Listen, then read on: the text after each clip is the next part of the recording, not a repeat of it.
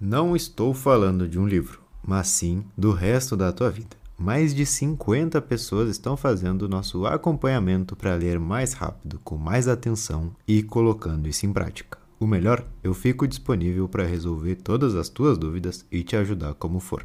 Quer participar também? Manda uma mensagem e vemos se você se encaixa no perfil. Se prepare para ler mais de um livro por semana. E agora sim, vamos ao episódio de hoje. Beleza, pessoal? Sejam muito bem-vindos a mais um episódio de Livros para Empreendedores e hoje vamos falar sobre uma mudança que acontece no mundo dos negócios. Na verdade, uma nova forma de viver que nos é oferecida. Se tu quer empreender, mas acredita que precisa ter muito dinheiro ou muito conhecimento sobre o que é feito, presta atenção nesse resumo. O livro foi escrito para te mostrar uma outra forma de viver que é real.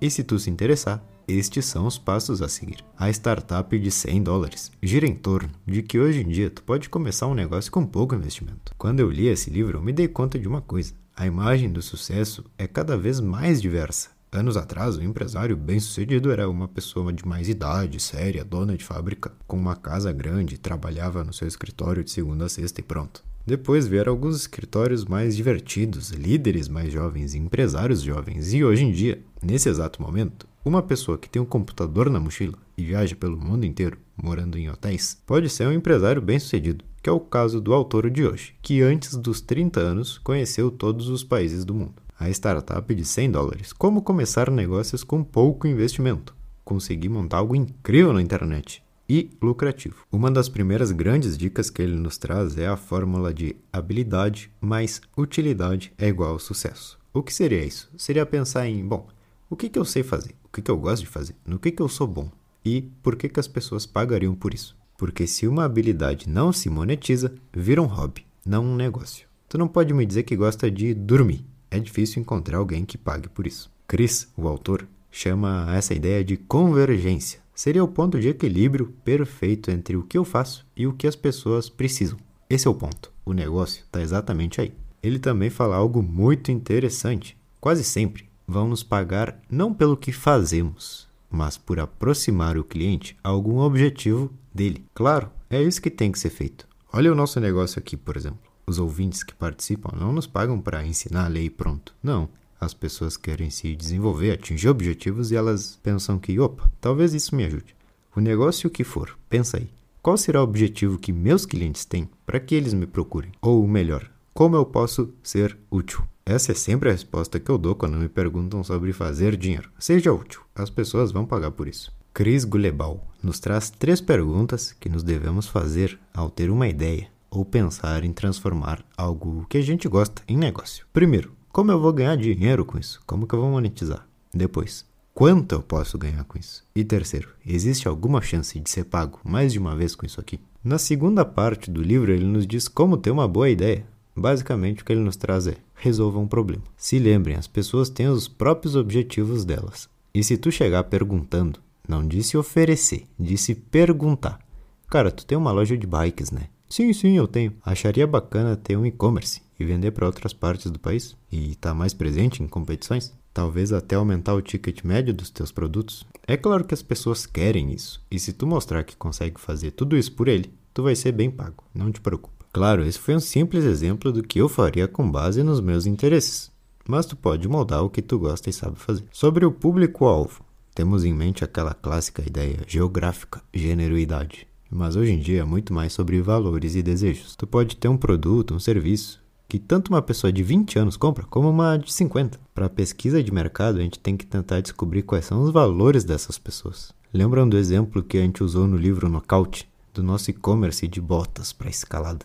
Vamos supor que eu estou procurando possíveis clientes no Instagram ou que eu estou procurando gente para que me siga. Eu tenho que ver quem já segue páginas parecidas com a minha. Pessoas que escalam páginas de montanhas pelo Brasil, pessoas que são aventureiras. E por ser um e-commerce, pouco importa se ela mora aqui no sul, se ela mora no norte. Então, na hora de pensar em público-alvo, hoje em dia, você tem que se concentrar mais em valores, hábitos e interesses daquela pessoa.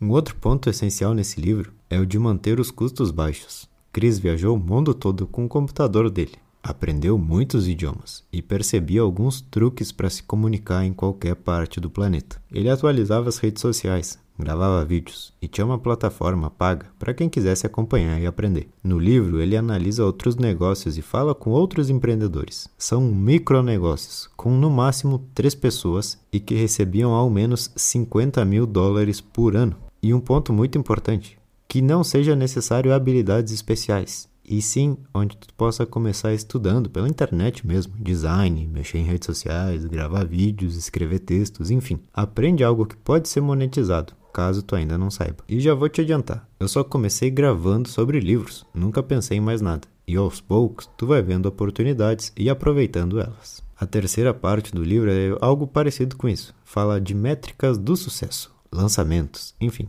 O que o digital te proporciona é a velocidade de teste. Ah, vamos lançar um novo produto. Se for uma empresa grande, tem que reunir o pessoal, fazer estudos, investimentos, leva tempo, dinheiro e talvez um dia antes do lançamento digam: opa, a gente fez um negocinho errado aqui, peraí, peraí, não testa ainda. Agora, se 20 pessoas te acompanham pelo digital, tu pode dizer: galera, o que vocês pensam disso aqui? E ver os feedbacks. Teste. Tudo depende disso. Vai testando e vê o que, que funciona. Sempre lembrando, mantenha os custos baixos. Se tem um canal no YouTube, tu pode contratar alguém para editar os vídeos e pronto, ou tu mesmo edita. Negócio é para lucrar. Nunca vou te falar em receita, nem incentivo ninguém a falar. É sobre lucro. Negócio não é para ficar se exibindo. Ah, eu tenho 10 funcionários. Mas tu precisa desses 10 funcionários? Ah, eu faturo 100 mil por mês. Mas tu lucra alguma coisa com isso? Eu tenho um crescimento de 200% ao mês. Mas tu acha que isso aí está sendo sustentável a longo prazo? Então esquece tudo que tu pensa quando pensa em empresa e se foca em lucro. Uma vez um ouvinte aqui me disse que queria montar um negócio para poder colocar na biografia do Instagram dele que ele era empresário. Aí não dá. Ali tu pode colocar qualquer coisa sem ser. Mas o negócio é algo que não precisa ser tão enfeito. Torna ele lucrativo, automático e de valor. Pronto. Bom, o livro inteiro gira na ideia de que antigamente negócios envolviam fábricas, produções, contatos importantes, e hoje isso já não é mais tão necessário. Se tu sabe fazer alguma coisa e consegue oferecer, pronto, aos poucos tu vai montando um pequeno negócio que com certeza vai te pagar mais que o um emprego comum. Com isso, tu consegue criar uma vida que tu gosta, que tu aproveita, que tu é feliz. E o mais importante, tu tá ajudando alguém a chegar mais próximo dos seus objetivos. Então, resumindo tudo que a gente viu hoje, Primeiro, eu quero começar um negócio. Preciso de dinheiro? Não. Como eu posso começar? Encontra algo que tu consiga fazer pela internet. E se não sabe fazer nada, começa a estudar algo até que tu perceba, hum, talvez isso aqui possa ser legal para mim. Depois, isso tem que ser a solução para alguém.